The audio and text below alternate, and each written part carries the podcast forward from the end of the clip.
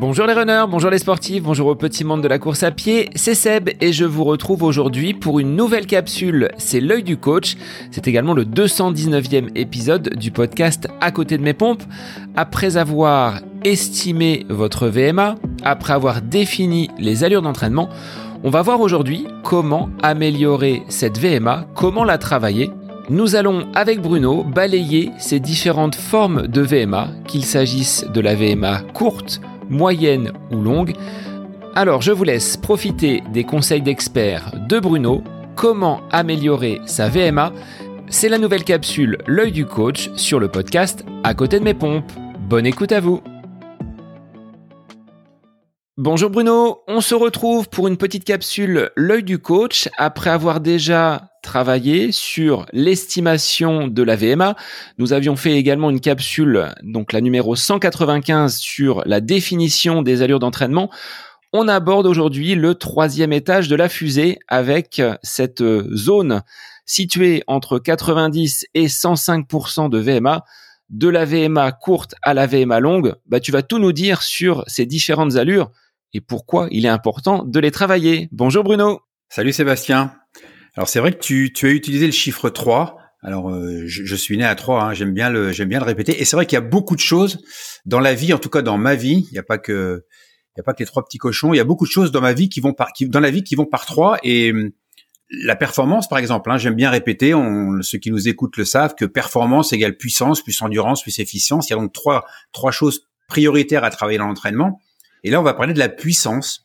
Donc la puissance, un peu hein, comme si on faisait une comparaison avec une, voiture. La puissance, c'est ce qui permet d'avoir un gros moteur, un gros moteur de coureur. Donc on a déjà expliqué que ce moteur, on l'a plus ou moins à la naissance, mais néanmoins on peut le travailler. C'est pour ça qu'on fait de la VMA. On fait de la vitesse maximale aérobie pour développer sa puissance aérobie, donc pour développer la puissance de, de notre moteur. Et alors pourquoi est-ce qu'il faut faire trois types de VMA. Pourquoi est-ce que je recommande de faire de la VMA courte, de la VMA longue et de la VMA moyenne?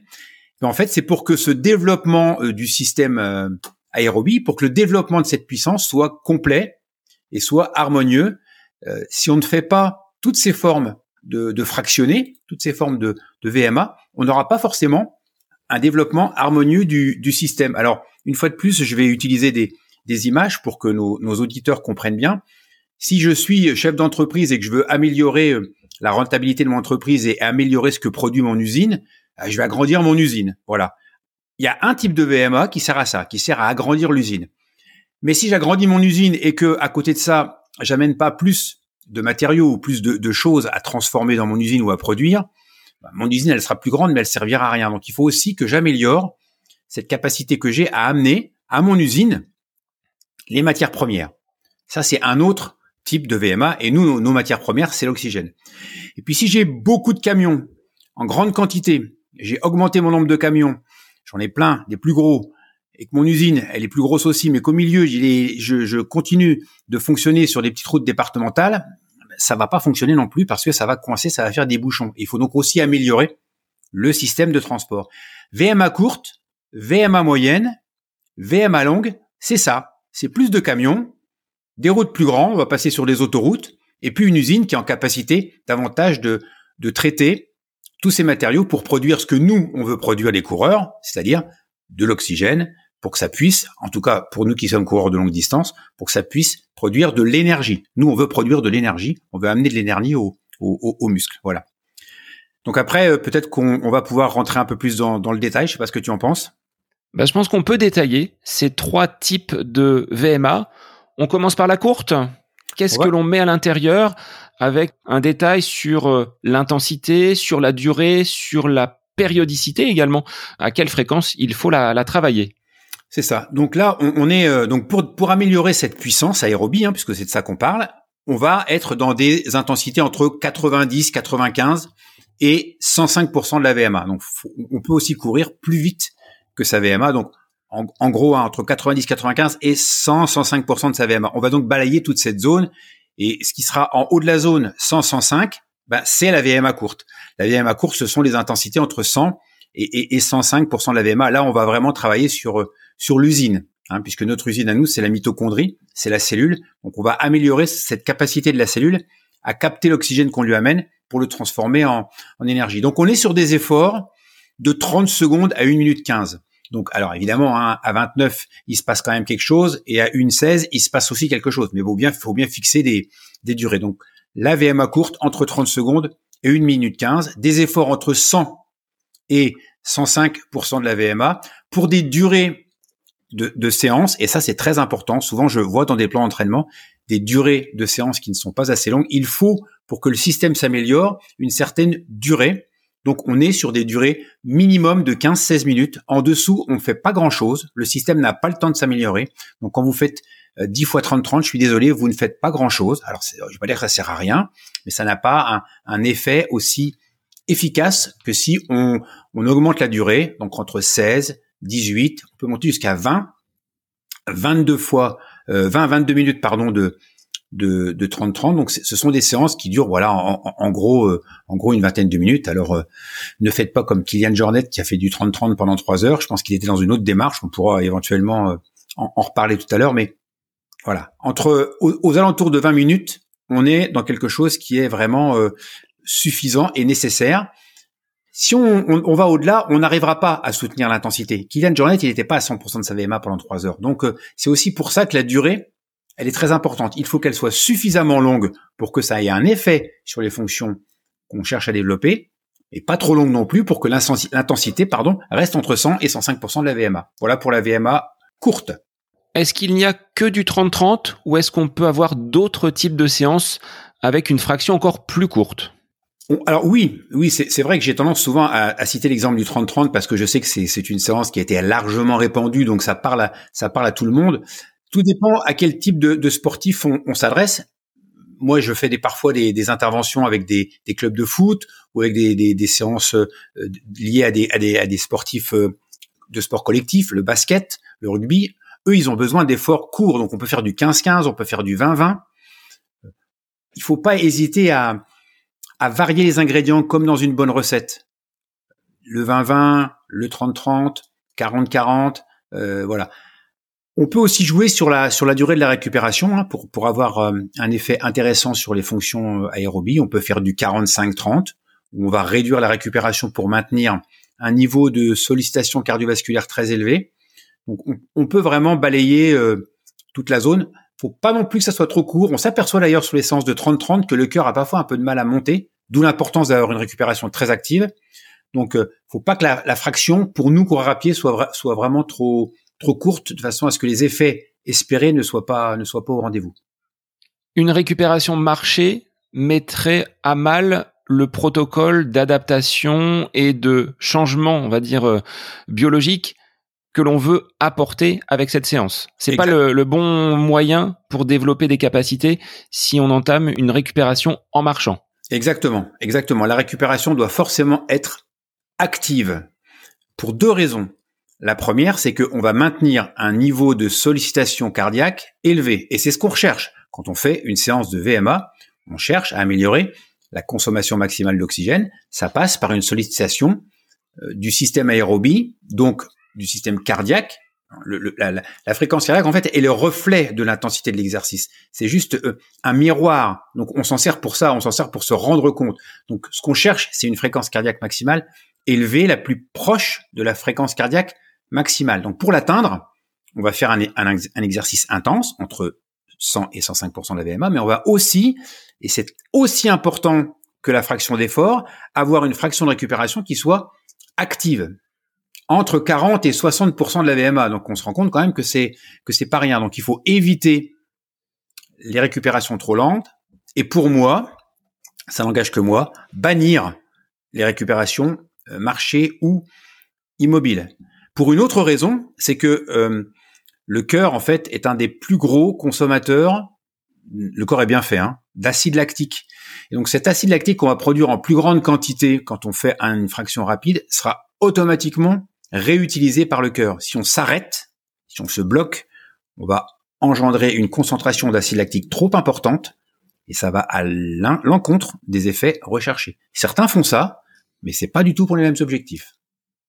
Alors Bruno, juste après cette euh, VMA courte, on en a une intermédiaire, la VMA moyenne. Derrière ce terme moyen, qu'est-ce que l'on peut trouver en termes de durée, en termes d'intensité? Alors, pour les durées d'effort, on est entre 1,15 et 2,30. Hein. C'est pour ça qu'elle est moyenne. Elle, se situe vraiment dans la zone intermédiaire entre le plus long et le plus court possible pour les efforts de VMA. L'intensité est un peu moindre, forcément, puisqu'on court plus longtemps. Donc, on est sur une intensité entre 95 et 100% de la VMA.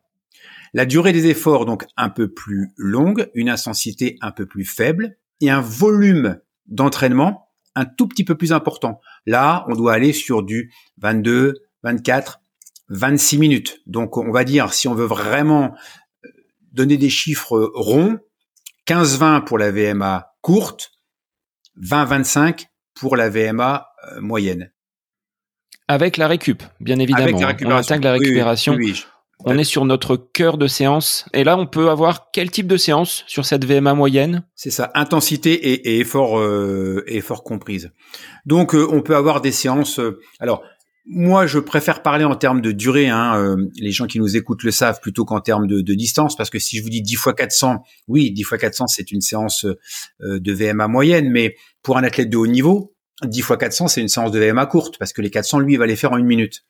Pour un athlète qui fait des 400 en, en une 15, une 30, ben voilà, on est vraiment dans, de la séance de VMA moyenne. Après, certains athlètes font des font des 400 en, en 2,15, 2,30, donc euh, beaucoup plus lent.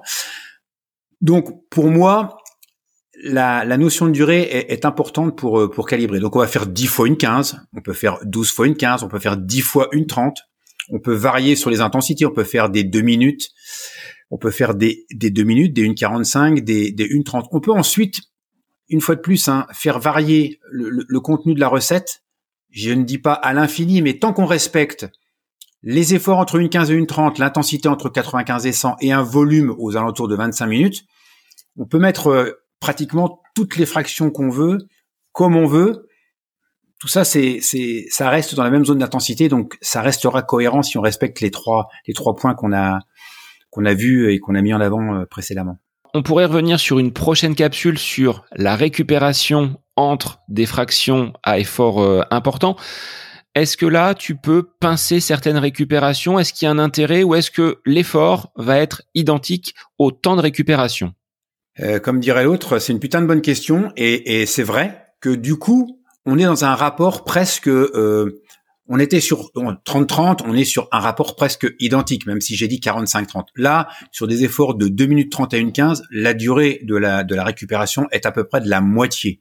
Donc on a quand même considérablement baissé le rapport entre temps d'effort et euh, temps de récupération. On peut faire des, des 2, des 2 minutes 30, 8 fois 2 minutes 30, récup une 15 par exemple. C'est typiquement le, le, genre de séance qu'on peut faire. Euh, ou 12 euh, fois 1 minute 15, récup récup 45, voilà, à, peu près.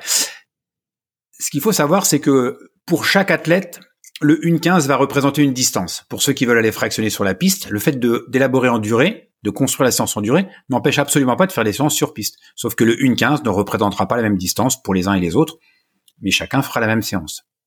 Est-ce que Bruno, pour euh, expliciter un petit peu plus le, terme de, récupération. On est sur du trop, on est sur euh, un footing en, zone 1 par exemple? Euh, tu le disais tout à l'heure, hein, on n'est pas sur de la marche, on n'est pas sur une station immobile.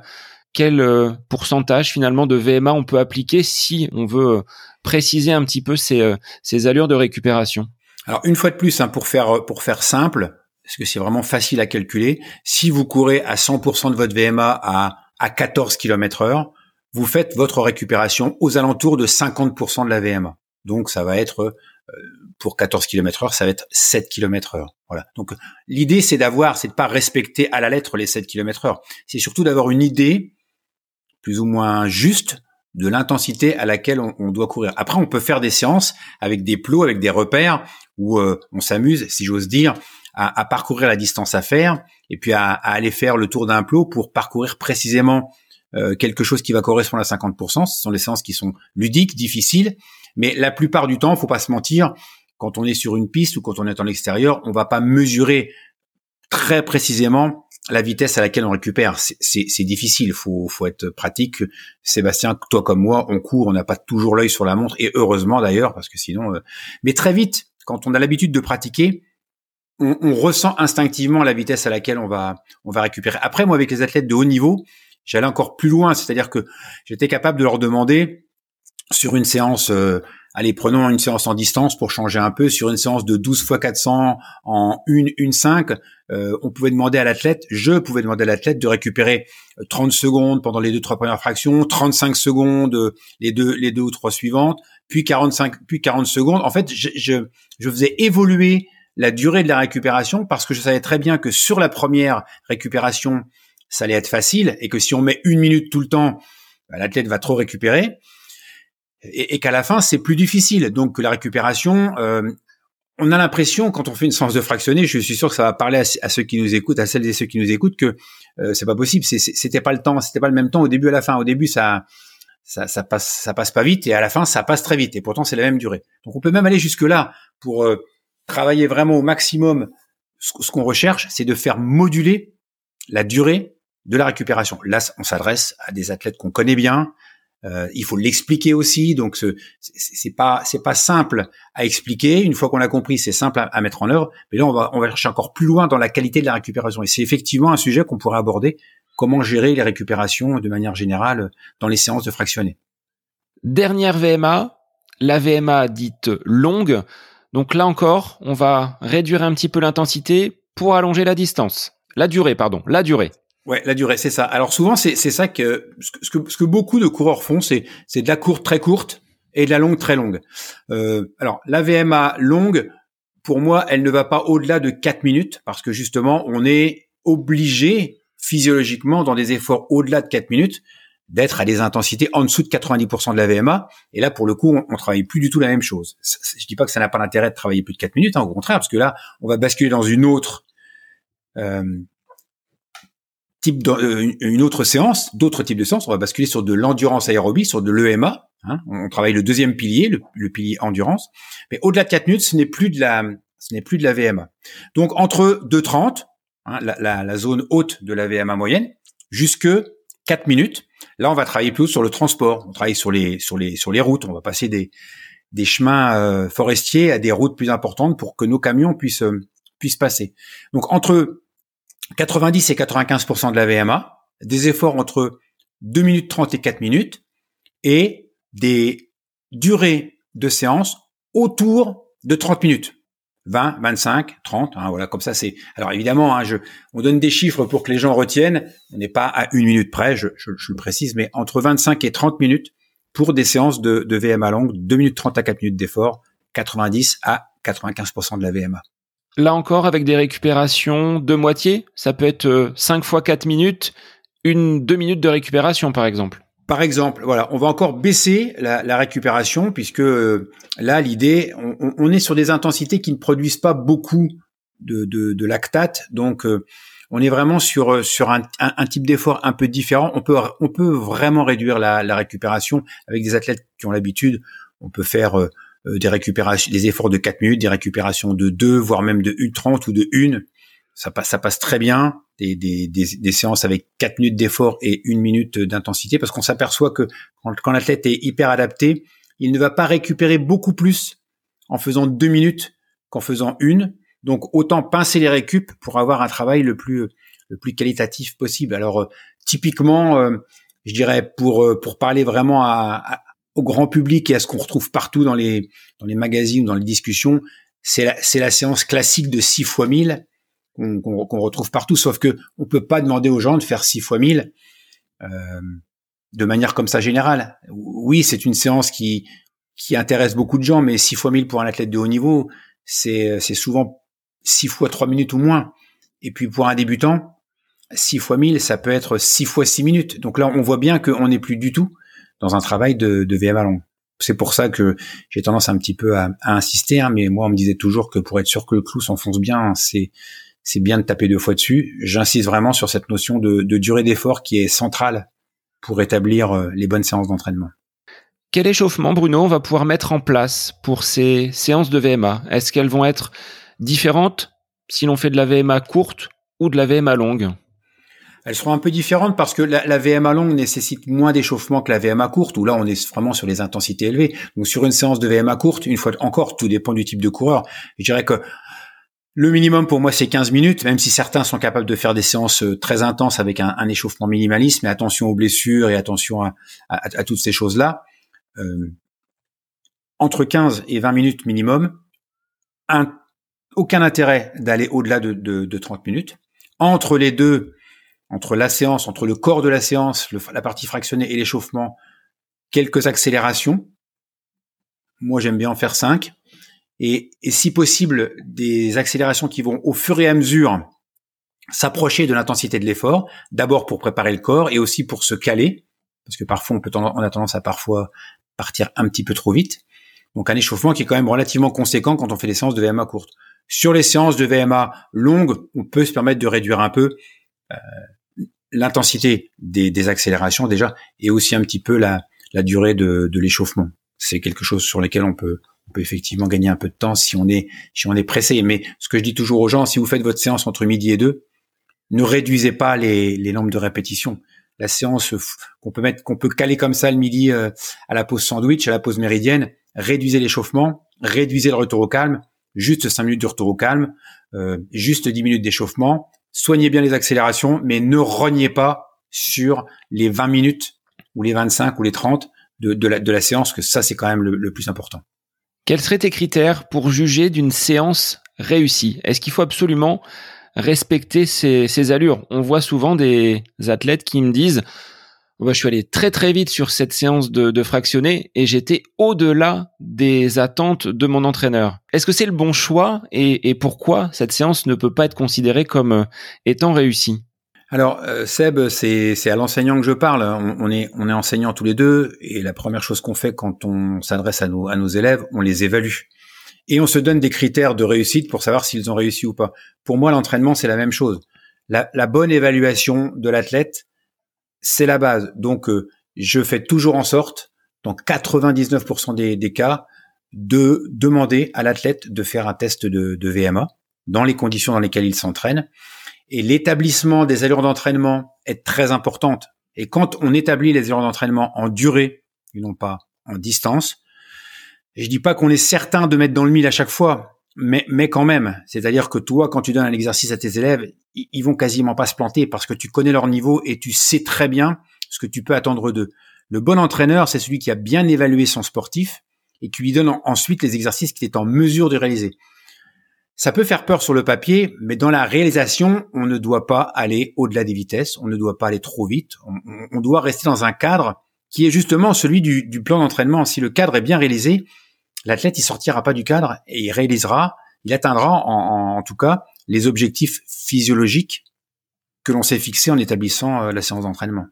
Sur l'articulation de ces séances, VMA courte, VMA moyenne, VMA longue, quelle va être la périodicité? Est-ce que chaque semaine, on doit travailler absolument ces, euh, ces trois VMA ou est-ce que ça s'articule dans un temps un petit peu plus long avec un cycle que l'on pourrait appeler cycle VMA Oui, c'est ça. La, VMA, c'est vraiment ce qu'on va privilégier dans la phase de préparation générale. On a parlé du marathon de Paris dans une autre capsule. Le marathon de Paris, c'est déjà demain, même s'il reste trois ou quatre mois. Bah là, on, on, est justement, le travail de VMA, c'est tout ce qui va être dans la période qui prépare qui précède la préparation spécifique. On va vraiment axer ce, travail de VMA. On ne peut pas faire trois séances de VMA dans la même semaine, c'est trop difficile parce qu'il y a d'autres séances à, établir, notamment les séances de VMA, d'endurance aérobie, ce qui va permettre le jour J, quand on veut courir vite, longtemps, d'utiliser la plus grosse partie de cette VMA. C'est bien de développer la VMA, mais après, euh, la VMA c'est un gros gâteau, il faut essayer d'en manger la plus grosse part possible, en fonction de la durée de l'effort qu'on va qu'on va réaliser. Donc euh, moi, ce que je recommande de faire en début de cycle, c'est toujours de commencer par de la VMA courte sur la partie la plus basse de l'intensité, donc plutôt sur les efforts de 30 secondes, 40 secondes. De commencer en parallèle de la VMA longue, même chose sur, sur la, zone basse de l'intensité. Donc en fait, pour répondre à ta question, deux séances de VMA par semaine, une séance de VMA courte. On va commencer en bas de l'échelle des efforts plutôt courts, 30 secondes, 40 secondes, une séance de VMA longue, on va commencer aussi en bas de l'échelle, aux alentours de 2 minutes, 2 minutes 30, et ensuite, au fur et à mesure de l'avancement des, cycles, cette VMA longue, cette VMA courte, pardon, euh, va s'allonger de plus en plus pour devenir quasiment de la VMA, la VMA moyenne. et on a avancé aussi dans le même temps sur la VMA longue. Donc en fait, il y a une progression à la fois euh, en, durée d'effort, mais aussi en intensité. Donc l'idée, c'est de garder deux séances et de balayer euh, progressivement comme ça toutes les intensités au fur et à mesure des semaines et au fur et à mesure du temps. Pourquoi? Parce que je me suis rendu compte que quand on part sur des bases solides, pourquoi à la limite on pourrait nous poser la question, pourquoi j'attaquerais pas directement ma VMA courte par des fractions d'une minute 15 bah Parce que l'intensité que je vais être capable de mettre en une 15, en début de cycle, elle ne sera jamais aussi élevée que l'intensité que je peux mettre sur les 30 secondes. Là, j'ai fait une lapalissade, j'ai enfoncé une porte ouverte. Sauf que cette intensité sur 30 secondes, si semaine après semaine, on l'entretient et on la développe, on va arriver en fin de cycle à être capable de faire des 1.15 très vite. Beaucoup plus vite que si on, avait commencé par là. C'est pour ça que ce principe de progressivité, moi, hein, on est vraiment sur du pratico-pratique. J'ai pas fait d'études là-dessus, j'ai pas fait de d'analyse. Je me suis rendu compte simplement sur le terrain en pratiquant que c'est comme ça que ça se passait. Donc partir sur le bas de l'échelle des intensités pour aller vers le plus haut, ça permet quand on arrive vers le plus haut d'avoir des intensités élevées malgré que le temps d'effort soit plus long. Voilà en fait l'idée sous-jacente de cette de cette progressivité. On peut faire la même chose en VMA moyenne. Commencer, alors après ça dépend du type de, de coureur bien évidemment, tout dépend ce qu'on prépare. Mais voilà, commencer à l'échelle basse de la VMA courte, commencer à l'échelle basse de la VMA moyenne. Donc là pour le coup on va commencer à une 15 et augmenter pareil. On va arriver sur des 2,30 avec un niveau de vitesse beaucoup plus élevé que si on avait commencé directement par les 2.30. Voilà, c'est aussi simple que ça. En fait, l'idée, elle est, elle est pas compliquée. Il faut juste après euh, être euh, assez strict et, cohérent et logique dans la, dans la mise en œuvre des, séances d'entraînement. Et, l'autre intérêt, je suis un peu bavard, hein, désolé, c'est que ça apporte une variété dans l'entraînement. On fait quasiment jamais la même séance. On va pas se taper les 20 fois 30-30 tous les mardis euh, à 18h30 et devenir le champion du monde du 30-30 le mardi à 18h30. Parce que on varie les séances, on, surprend l'athlète, on surprend son organisme, et puis euh, l'athlète aussi fait des séances variées. Et moi, je trouve que c'est c'est le, double effet là, hein. c'est le double effet de la méthode champenoise, si j'ose dire. En termes de gains, il est difficile de dire avec un cycle de VMA, vous allez obtenir un kilomètre heure supplémentaire. Mais quelle durée pour voir, ressentir des résultats? Quelle durée va être nécessaire pour un cycle de VMA Oui, et, en, même temps que, je réfléchis à, la réponse, j'ai oublié de préciser, mais tu me l'avais demandé, que pour développer une, capacité, une qualité, il faut deux séances par semaine. Si vous ne faites qu'une séance de VMA, vous n'allez pas beaucoup développer, sauf si vous n'en faites jamais. Un athlète euh, aguerri à la VMA, s'il fait une séance de VMA par semaine, il va juste l'entretenir, il ne va pas la développer. Donc pour développer une capacité, il faut prévoir deux séances tous les 8-10 jours. Donc une séance tous les euh, 3-4 jours. Là, on va développer. C'est ce qui se passe d'ailleurs en période de, de, développement général. On va mettre deux séances de VMA, alors qu'en spécifique, on va entretenir ce qu'on a développé. On l'a déjà abordé ça dans la dans la dans la planification. Et ensuite, pour obtenir un effet, on va dire intéressant et visible, il faut au moins des cycles de 8 à 12 semaines pour vraiment que ça ait un, impact. Et j'en arrive donc à la question que, tu m'as posée. Évidemment, les progrès seront variables en fonction du type de coureur. Un athlète de, haut niveau ne fera que maintenir sa VMA. Donc il y a, des critiques sur le fait que oui, mais euh, euh, machin ne fait pas de VMA. Je ne citerai pas de nom d'athlète de haut niveau parce qu'en fait, il progresse plus en VMA. Mais personne ne progresse en VMA quand cette VMA a été optimisée. En fait, on, ne fait que l'entretenir ou plutôt on évite qu'elle baisse. Parce que cette VMA, si on ne la travaille pas, elle va baisser, quoi qu'il arrive.